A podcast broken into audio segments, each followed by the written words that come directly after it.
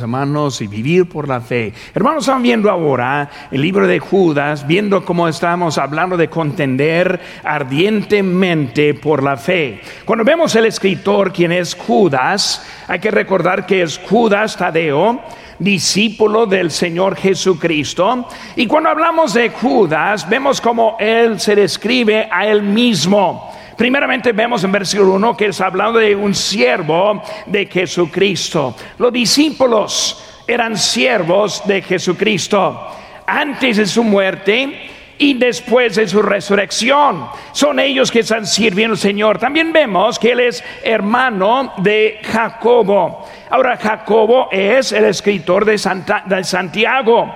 Jacobo también lo, conocemos como el pastor de la iglesia en Jerusalén hasta su muerte el año 62 después de Cristo. Cuando pensamos de Jacobo, vemos que también Jacobo fue un medio hermano de Jesús. En Mateo 13, versículo 55 dice, no es este, hablando de Cristo, el hijo del carpintero, no se llama su madre María y sus hermanos Jacobo, José, Simón y Judas. En Mateo capítulo 6, Marcos capítulo 6, versículo 3 dice, ¿no es este el carpintero, hijo de María, hermano de Jacobo, de José, de Judas, de Simón? ¿No están también aquí con nosotros sus hermanas? Y este, vemos que fue Jesucristo, y hablando de él siendo el Hijo unigénito de Dios, Dios siendo su Padre, María siendo su madre.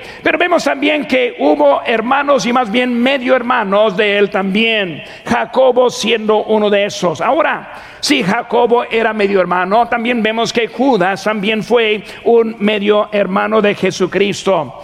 Lo interesante que vemos, él no quiso identificarse de esa forma. No quiso tomar ese lugar de ser medio hermano, sino siervo. Es mi Señor.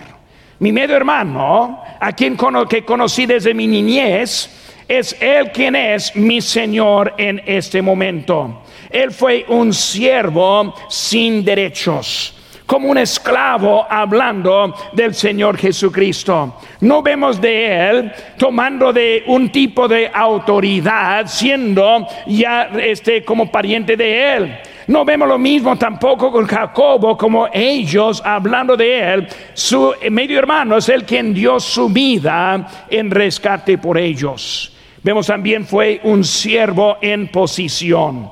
En su lugar, este fue puesto en eso. Él lo reconoció a Jesús como diferente, como otros. Él ahora es el Señor. Ahora cuando pensamos en Él, también vemos nuestra posición en la fe. En versículo número uno está hablando de que Cristo ahora, Dios Padre, guardados en Jesús. Cuando vemos nuestra posición, hermanos, somos santificados en el Padre. ¿Qué significa eso? Declarado santos. ¿Cómo somos santos cuando nosotros somos pecadores? Entendemos que ese estado viene por nuestra relación en el Señor Jesús y lo guardados en el Señor Jesucristo. Cuando hablamos de guardados, hablando de que Él nos está cuidando. Dice en Romanos 8:34, ¿quién es el que condenará? Cristo es el que murió, más aún el que también resucitó, el que además está a la diestra de Dios, el que también intercede por nosotros, Él quien está cuidando de nosotros. Vemos también, hermanos, los llamados. Son cosas que son importantes que vemos en el libro de Judas que está llegando a nuestro mensaje que es la fe. Vemos cosas eternas. En versículo 1 habla de la vida eterna. Versículo 6 habla de las prisiones eternas. Vemos ahí en versículo 7 que habla del fuego eterno. Hermano, después de esta vida hay algo que es eterno. Nosotros vivimos en un tiempo temporal. Aquí estamos mientras que tenemos la vida. Cuando la vida nos, es, quitada, tenemos una eternidad que nos espera. En la eternidad con Cristo en el cielo o la eternidad apartada de Dios en el infierno. Somos guardados en Jesucristo, versículo 1, conservados en el amor de Dios, en versículo 21, y guardados de una caída, en versículo 24. Vemos que este está, lo que estamos hablando de la fe está dándonos algo en la eternidad para nosotros en nuestra vida.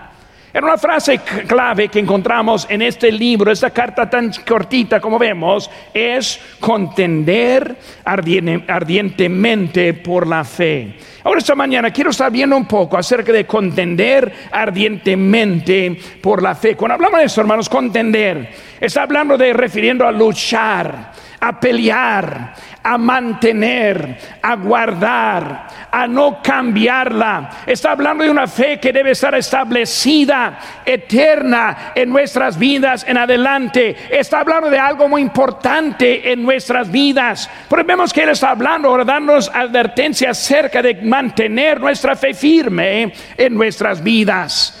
Primera cosa, hermano, que vemos son los hombres encubiertos. Los hombres encubiertos. Vemos versículo 4, dice, porque algunos hombres han entrado encubiertamente, los que desde antes habían sido destinados para esta condenación, hombres impíos que convierten en libertinaje la gracia de nuestro Dios y niegan a Dios el único soberano y a nuestro Señor Jesucristo contender. Estamos hablando de luchar. ¿Por qué? Porque hay hombres que quieren quitar de nosotros la fe que nosotros tenemos. Cuando hablamos de esos hombres, primeramente vemos una, una, descripción de ellos, son hombres condenados, el inciso A, los hombres condenados. El mensaje, hermanos, está muy claro que hay un solo camino. En Mateo 7:3 dice, entrad por la puerta estrecha porque ancha es la puerta y espacioso el camino que lleva a la perdición. Muchos son los que entran por ella, porque estrecha es la puerta y angosto el camino que lleva a la vida y pocos son los que la hallan. Vemos que está muy claro en cómo es el camino a la salvación. Es camino único, es camino que nosotros estamos encontrando que solo nos lleva a Cristo. Hay un solo camino y Cristo nos dijo en Juan Juan 14, 6, Jesús le dijo, yo soy el camino y la vida, y la verdad y la vida. Nadie viene al Padre sino por mí. Un solo camino que está llevando eso.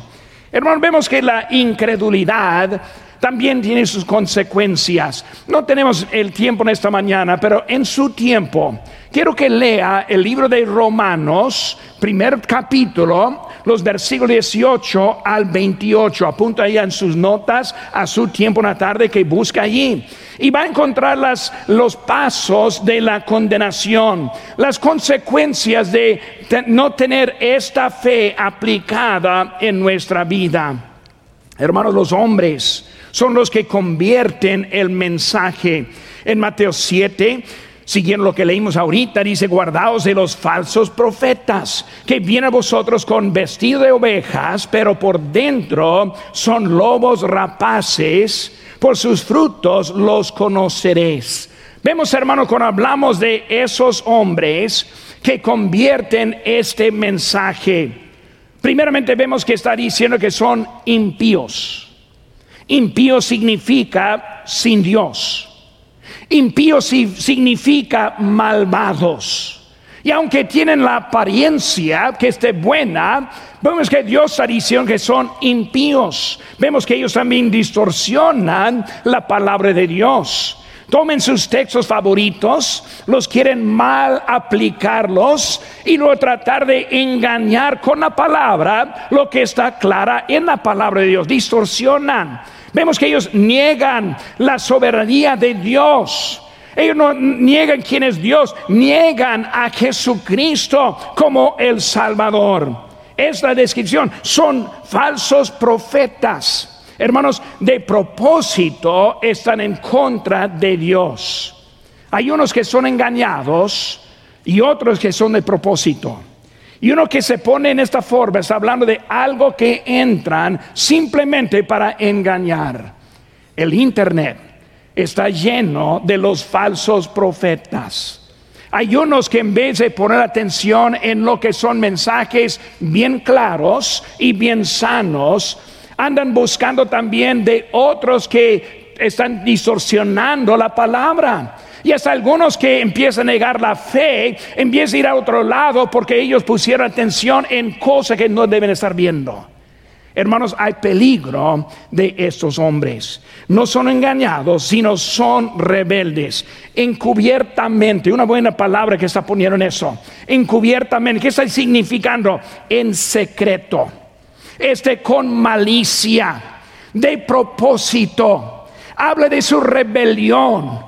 Por eso encubiertamente no están entrando derechamente, derecho, sino que están entrando en una manera como que si fueran iguales cuando no son iguales. Cuidado de estos hombres que están entrando. Su fin, hermanos, en Mateo 7 otra vez dice, y todo el que me dice, Señor, Señor, entrará en el reino de los cielos, sino que eh, eh, el que hace la voluntad de mi Padre que está en los cielos. No todos. Los que están entrando pensando no van a entrar en eso, hermanos. Eh, hay un lugar específico para ellos y lo vemos en nuestro texto, es la condenación. La condenación. Ellos, eh, vemos que la palabra dice destinados, destinados destinados en la condenación. Hermano, está hablando siendo que ellos ya habían destinados, predestinado por Dios soberano. ¿Cómo es la predestinación? Por el conocimiento de Dios. Ya los conoció. Él los conoció antes de su nacimiento. Él sabía quiénes iban a ser desde antes. Y hermanos, vemos que esos hombres están en peligro en nosotros. Vemos, hermanos, también segunda cosa en el inciso B, la gracia convertida. La gracia convertida. Ahora, hay que entender que en realidad hay una sola gracia. Cuando hablamos de la gracia de Dios, es la gracia aplicada en todos aspectos en nuestras vidas. Cuando hablamos de la gracia, vemos que está hablando de la gracia como que Dios ahora dándonos un favor no merecido, que es la salvación para nosotros en nuestras vidas. La gracia, la gracia que está en nuestra vida para darnos la habilidad de vivir para Dios, es la gracia. Pero bueno, vamos a esta gracia convertida, vemos que está convertida en libertinaje. ¿Qué es libertinaje? Con deseo. Gálatas 5:13 dice, porque vosotros, hermanos, a libertad fuisteis llamados. Solamente que no uséis la libertad como ocasión para la carne. Libertinaje. Libertinaje significa la libertad en exceso. Significa abusivo en lo que hace y dice Libertinaje está llevando en extremo su habilidad de hacer lo que quiere hacer. Refiere su conducta sin freno y precisamente habla de los placeres sexuales. Por eso libertinaje es cuando empieza a convertir lo que puede hacer, pero no debe hacer. También con el libertinaje, la gracia convertida elimina la fe. ¿Qué es la fe, hermanos? La fe es lo que esperamos, la fe es lo que en que estamos ese confiando. Y hermano, cuando hablamos de libertinaje, quita la fe de la vida. La fe en Cristo. ¿Qué nos da? Nos da la esperanza de vida eterna. Pero también, hermanos, nos da la esperanza vivir para Él en este mundo.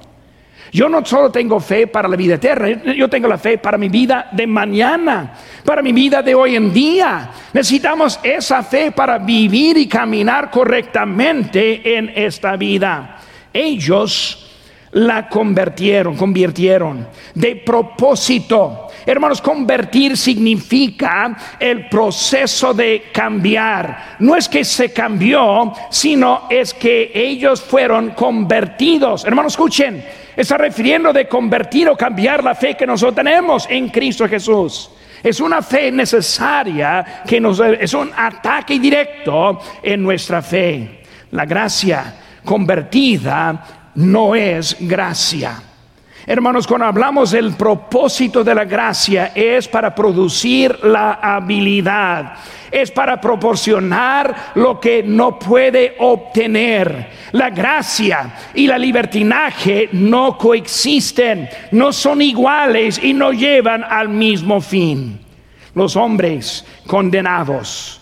La gracia convertida, y hizo ser hermanos, niegan a Cristo. Niegan a Cristo. Cuando hablamos de Cristo, hermanos, niegan al Dios único, soberano. Hermanos, vemos unas frases aquí. Dios el único, soberano. Vemos otra frase aquí en versículo 4. Habían sido destinados para esta condenación. El único Dios soberano, ¿qué, es eso? Él sabe todo. Él está en control de todo. Y hermanos, vemos que es el Dios que están negando y el Dios mismo. Niegan porque no quieren aceptar las consecuencias por sus hechos. Quieren que Dios les bendiga ni modo como ellos viven. Quieren que Dios les prospere, ni modo el camino que deciden. Hermano, debemos entender que Dios nos ha puesto aquí como luz y como sal para hacer una diferencia en este mundo. Si sus vecinos los ven iguales como los del mundo, ¿por qué piensan que van a querer venir aquí en el día del amigo? si sus amigos los ven iguales como los del mundo, ¿por qué va a querer acompañarle en la semana próxima? Hermanos, el mundo quiere ver una diferencia. El mundo está buscando una diferencia. El mundo no está contento con el mundo, con la vida que tiene. Pero necesitan ese ejemplo que es la gracia de Dios aplicada en nuestra vida. Hermanos, hoy en día hay cristianos que confían en las creencias de este mundo. Y hermanos, esas creencias tienen un fundamento con propósito. Para nosotros entendemos que la vida comienza en la concepción. Y cuando hablamos de hoy en día que muchos, hasta cristianos, que están cambiando su mentalidad de lo que es un principio cristiano en que debemos seguir nuestras vidas. Dios habla la verdad y la verdad es pareja para todos. Una estadística, dos muy interesantes que yo leí en esta semana acerca de la evolución. Dicen que 38% de los estadounidenses creen este, en la creación. Por eso, este, como 4 en 10 Dicen que creen en la creación, pero solo un 18% creen que los humanos empezaron así como somos hoy en día. Hermanos, es una forma de evolución. En esa estadística también está muy prevalente durante, dentro de, la, de, la, de los cristianos. O sea que hoy en día hay una mezclada entre lo que está siendo enseñada en el mundo y lo que nosotros creemos. Hermanos, eso es, hay mucho peligro en eso, porque así como siguen las generaciones, más lejos de Dios estamos yendo. Dios es el creador. Dios creó todo exactamente como es hoy en día. Y ni modo que enseña el mundo, vemos que Dios es verdad en lo que está diciendo. Pero hermanos, la, la mayoría piensa que tenemos la habilidad y la habilidad de nuestras vidas hasta en destruir nuestro planeta. Calentamiento global, cambio de clima Muchas frases que escuchamos hoy en día, muchos ataques en contra de nosotros a causa de eso. Y así que hay creyentes que también creen que es posible. Hermano, déjeme decirle, el libro de Apocalipsis ya fue escrito. No hay nada que podemos hacer para alterar ni cambiar lo que Dios va a hacer con este mundo. Sí debemos tener cuidado con este país, estoy de acuerdo. Me enojo cada vez que estoy pasando aquí en el desierto viendo los colchones tirados por los animales. No, los animales ni hacen eso. Son peores de animales. Sí debemos cuidar lo que tenemos. Pero hermano, Dios está en control de nuestro clima. Dios está en control de nuestro mundo. Lo que Él dice, sí va a llevar a cabo. Vemos que el Señor Jesucristo dice en primera de Juan, ese 5.11, y este es el testimonio que Dios nos ha dado vida eterna. Esta vida está en su Hijo. El que tiene al Hijo tiene la vida. El que no tiene el Hijo de Dios no tiene la vida. Hermanos, el, el Señor Jesucristo es el quien provee como nuestro Salvador. Es el quien provee como nuestro Señor. Es el quien nos ha dado lo que nosotros tenemos es el Padre que nosotros tenemos, el Hijo en el Señor Jesucristo. Por eso, hermano, vemos la segunda cosa en sus notas.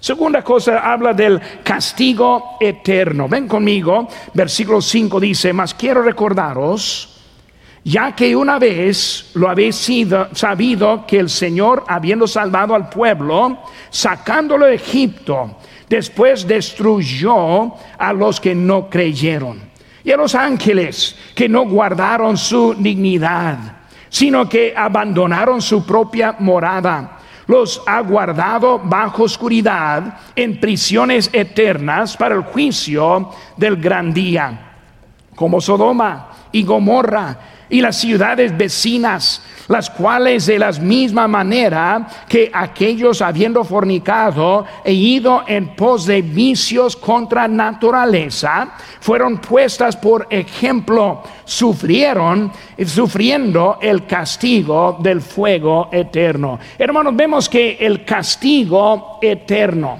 pero cuando hablamos del castigo, hermano, eterno, primera cosa que quiero que veamos, inciso A es el pueblo sacado el pueblo sacado. Vemos aquí con Egipto, el pueblo Israel fue sacado de Egipto. Hablando de Sodoma y Gomorra, Lot y los que estuvieron con él también fueron sacados. Vemos, hermanos, que está hablando del, del, pueblo sacado. Por eso, hermanos, vemos que contender por la fe. Cristo viene la salvación nos espera. Los que están en el mundo sin salvación, hay oportunidad de sacarlos de ese juicio. La condenación viene, pero hermano, no hay ni un, ni un razón por lo cual que va a entrar alguien. Cuando hablamos, hermanos, de Sodoma y Gomorra, Lot anduvo buscando, Abraham anduvo buscando. Los que quisieran pudieran salir de ese, esa condenación. Vemos que hay una manera para ser sacado y por eso estamos predicando esa salvación, esa salvación de su pueblo, de Egipto, de la condenación, del mundo. Somos salvos para seguir adelante, hermano. La salvación de la esclavitud. Cuando vemos a Egipto, Israel fue sacado, pero sacado de qué? Sacado de la esclavitud. Esclavitud, hermanos, refiere dos cosas. Refiere a la condenación. También refiere a lo que Dios nos saca hasta en este mundo de esta esclavitud. Como los días de Noé, en Mateo 24 dice más como en los días de Noé así será la venida del Hijo del Hombre. Porque como los días antes del diluvio estaban comiendo y bebiendo, casándose, dando un casamiento, hasta el día en que Noé entró en el arca. Y no entendieron hasta que vino el diluvio y se los llevó a todos. Así será también la venida del Hijo del Hombre. Y nos vemos que Cristo, Él viene para sacarnos el día que no sabemos. No sabemos cuántos días tenemos. Pues hermanos que este día del amigo va a ser el último de nuestra iglesia. Porque puede ser que Dios, que Cristo viene antes de la siguiente. Debemos estar entendiendo que Cristo viene. Nuestro trabajo es sacarlos. Empezar recordando de los egipcios, como pasó el ángel de la muerte, matando a los primogénitos de Egipto sacando con la sangre los creyentes que estuvieron allí. Hermano, Cristo está allí. Segunda cosa, eso ve, vemos los ángeles separados. Cuando pensamos en los ángeles separados, recordamos que ellos abandonaron, lo que dice aquí, abandonaron su morada. En Isaías 14 nos habla de sobre las alturas de las nubes subiré, dijo Satanás y seré semejante al Altísimo. Mas tú derribado eres hasta el Seol, a los lados del abismo. Hermanos, nadie está extinto de lo que Dios nos demanda en, nuestro, en nuestra vida. Los ángeles, es que fueron separados, la tercera parte siguió a Satanás. El castigo, hermanos, es seguro para los que no ponen su fe en Cristo Jesús. Vemos, hermanos, también el pueblo sacado, los ángeles separados. Inciso C, las ciudades sufrieron. Versículo 7. Y como Sodoma y Gomorra. Ciudades impías. Sodoma, Gomorra. Ciudades sin Dios. El ejemplo del pecado hace que la, palabra Sodoma tiene su ese raíz refiriendo a pecados sexuales. Dios juzgará al pecado. Hermanos, fueron, fueron destruidos. ¿Por qué? Por su incredulidad.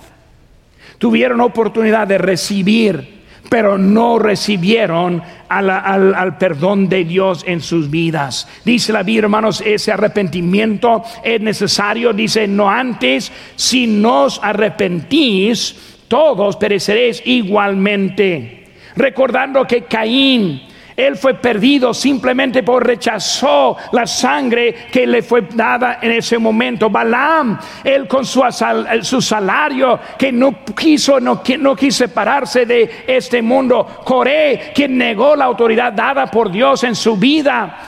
Hermanos, esa condenación es segura. Hemos visto, número uno, los hombres encubiertos. También el castigo eterno. Últimamente, hermanos, esta mañana quiero hablar de la exhortación la exhortación. Versículo 3, amados, por la gran solicitud que tenía de escribiros acerca de nuestra común salvación, me ha sido necesario escribiros exhortándoos. La exhortación. Hermanos, primeramente, inciso, e, inciso A, la fe comunicada. La fe comunicada. En Romanos 1, 8 dice, primeramente doy gracias a mi Dios mediante Jesucristo, con respeto a todos vosotros, de que vuestra fe se divulga por todo el mundo. Es una fe comunicada. Porque estamos aquí, hermanos, en esta mañana para comunicar la fe necesaria. El mundo quiere eliminar la fe. Vive en temor. El mundo quiere eliminar la fe y poner esa esperanza en el gobierno y en otras cosas. Pero nosotros estamos comunicando la fe de Dios. Es la misma fe desde el principio. Es la misma fe de que está hablando Judas aquí. La misma fe de que dijo el Señor Jesucristo la fe. Y luego también vemos, hermanos, hizo ve nuestra común salvación. ¿Saben que la salvación verdadera es común? No hay variaciones, no hay otros caminos. No hay otros salvadores.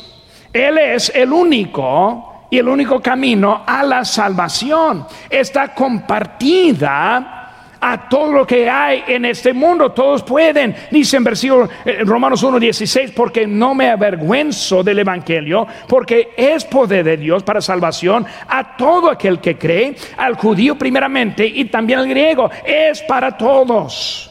En sí, su hermanos, contiende por la fe. Luchar, defender, predicar, evangelizar.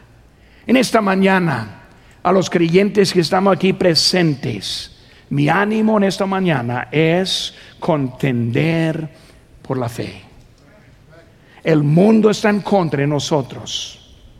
Que no pierda su enfoque, que no pierda su propósito que no entre en lo que es la táctica del mundo, sino que nosotros estamos presentes para contender por la fe. Cristo viene pronto. ¿Cuál es el por qué tenemos la semana próxima? Para darle una razón para invitar a alguien. Muchas veces dice alguien, quiero que venga a la iglesia. No, más, más adelante. Otro día, otra oportunidad. Cuando hablamos de este domingo es el único hay un solo domingo que es el día amigo. Quiero invitarle que me acompañe nomás ese día. El otro no, ese sí. Vamos a tener concurso de las salsas muy ricas que puede probar también. Quiero que venga para ayudarme en ese día nomás. ¿Por qué? Porque en ese día van a escuchar el Evangelio del Señor Jesucristo. Una oportunidad para que ellos sean salvos también. Contender por la fe. Luchar, hermanos. Defender. Predicar. Evangelizar. Y lo dice, hermanos, ardientemente. Ardientemente. No nos cambiamos, hermanos. El mensaje de la iglesia bautista en Cácer va a seguir derecho y no va a cambiar. Ardientemente estamos contendiendo por esta fe. Mismo mensaje, misma fe, que produce la misma salvación y va a seguir por los tiempos que siguen. La exhortación, la exhortación. Hermano David dice que en ninguno hay salvación, porque no hay otro nombre bajo el cielo dado a los hombres en que podamos ser salvos. Solo el Señor Jesús. Puede ser que es alguien aquí esta mañana y acaso entró y está escuchando el mensaje de la fe. La, que, la fe que produce la salvación. La fe que nos quita de la condenación y nos pone en el cielo. Es la fe que va a cambiar nuestras vidas. Puede ser que está aquí en ese momento y no tiene esa fe aplicada a la vida. Este momento quiero darle una oportunidad de recibir a Cristo como su único y suficiente Salvador personal. Vamos a poner sobre nuestros pies ese momento.